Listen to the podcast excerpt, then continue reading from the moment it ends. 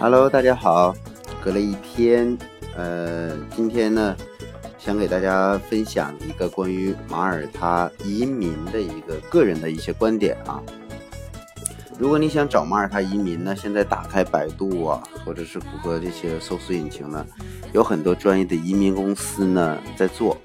但是当你把电话打过去的时候呢，他那个顾问说我们根本就不做这个项目，就很搞笑啊，就是网上的。这个文件做的是很漂亮的啊，它有很多知名的一些移民公司，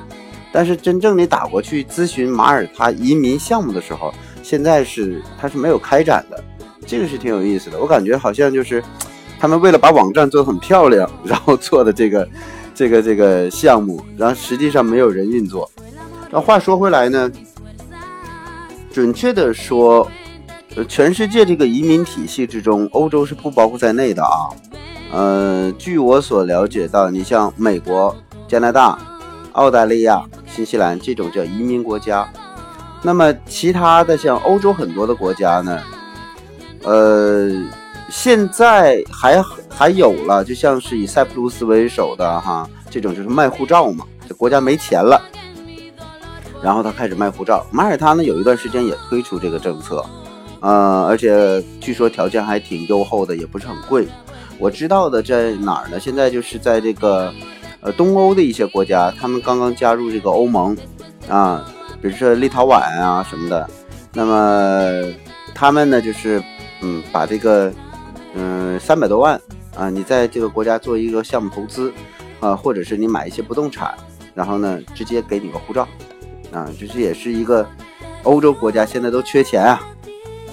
马耳他本身来讲呢，国土面积不大。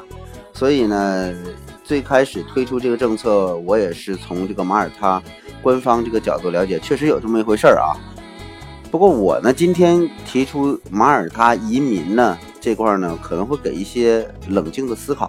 啊。第一个，我觉得本身欧洲它并不是一个移民国家，现在是因为它就缺钱了嘛，它开始要卖这个护照。那我们很多人想去出国去马耳他，你是享受它的福利的。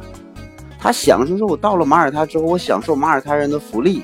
那你想想，他本身一个缺钱的地儿，他都开始卖护照了，他能有什么钱啊？他就发福利啊？他本国居民还不够用呢。所以想，如果说你去马耳他去学他的语言啊、经济、经济性和实用性啊，包括学他的大学，都无可厚非啊，花费少，然后呢，这个品质不错。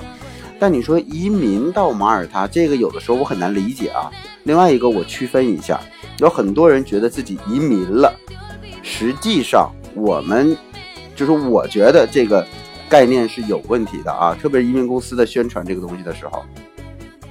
移民是指你真正的由中国公民变成别国公民了。比如移民美国，移民美国的时候呢，我现在这护照确实换了，我是美国华裔了。我现在是中国人的身份就取消了，但是现在有很多人他把什么呢？就叫获得永居权，叫做移民，这可是两码事儿。也许获得永居权是移民之前的一个过程，但是永居权跟你是本国公民是有是有一个区别的。也就是说，你在获得永居权的时候呢，你还是中华人民共和国公民，你可以享受他的福利待遇，这倒没问题。但是呢，它有一个选举权和被选举权，还有一些核心的，就是，毕竟现在你还要签证的，啊，你要四年一签的，所以那四年之后这个事儿到底成不成，嗯，也跟政策变化有关。所以大家现在呢，去想一想，欧洲本身就是一个人口比较密度大的，而且呢，它并没有移民文化，所以在你有很多人说我去。嗯，他的教育很好啊，或者是移民到这个，通过这种投资的方式，花钱买这种方式移民到欧洲。我我倒是从另一个角度看哈，你好好看看中国现在的经济发展，欧洲现在难民就包括内力内陆地区，啊，也许你期待的就是我我看到的和我们感受到的这个国外的环境，跟你能在那里挣钱的环境是不一样的。我身边的有很多人去了澳洲，他觉得去澳洲，哎，他去了一次，他就觉得，哎呀，这太美了，这蓝天，这大海。但是当他真去了，花了几百万到那儿的时候，发现他要像当地人一样生活的时候，没有在国内那么自在呀，车都没了，啊，房子也没了，出去租的，也不知道干嘛，因为语言其实还不是特别好，就算语言再好，也没有办法一下子融入当地社会，现在就花老本了。所以我在提醒，去移民这个问题上，你想到马耳他，我希望吃他的社会福利。那么，有的时候可能事与愿违啊，我这是提个醒儿，因为现在我看了几个网站，就关于马耳他移民的网站，这个标准也忒多了，而且说的呢，这个我就是差距太大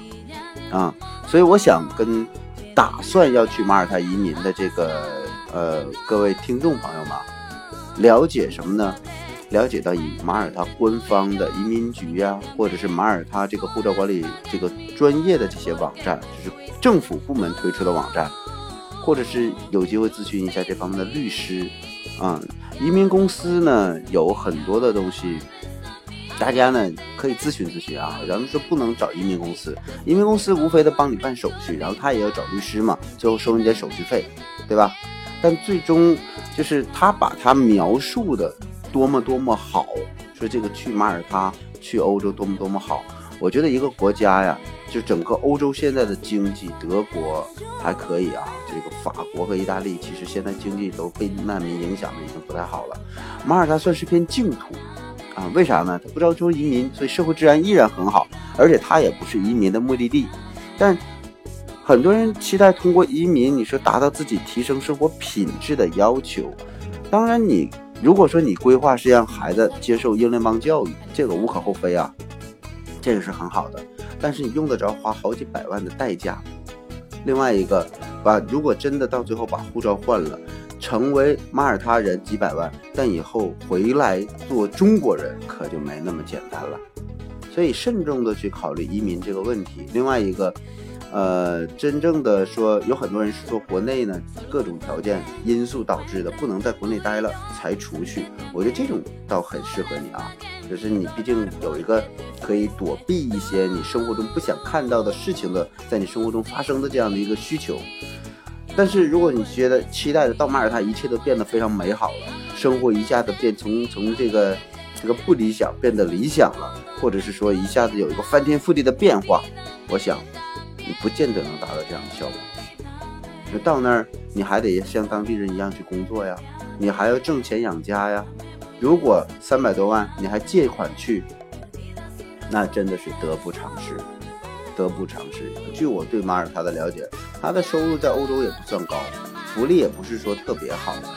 啊。他不像是这种美国的这个大国，加拿大这种大国。其实加拿大现在的经济环境也不是特别好。那为啥现在他积极希望中国去移民呢？而且移民的门槛越来越高，他把它当成创收了。因为澳洲本身像澳洲这样的国家，本身自己在移民的这个就是国内的高福利，他都承受不了，都要出卖自己的矿产和国有资产以及国有企业来去给国内满足国内人的这种需求的话，就是我觉得这叫呃杀鸡取卵，就已经在输血了啊，所以。你去期望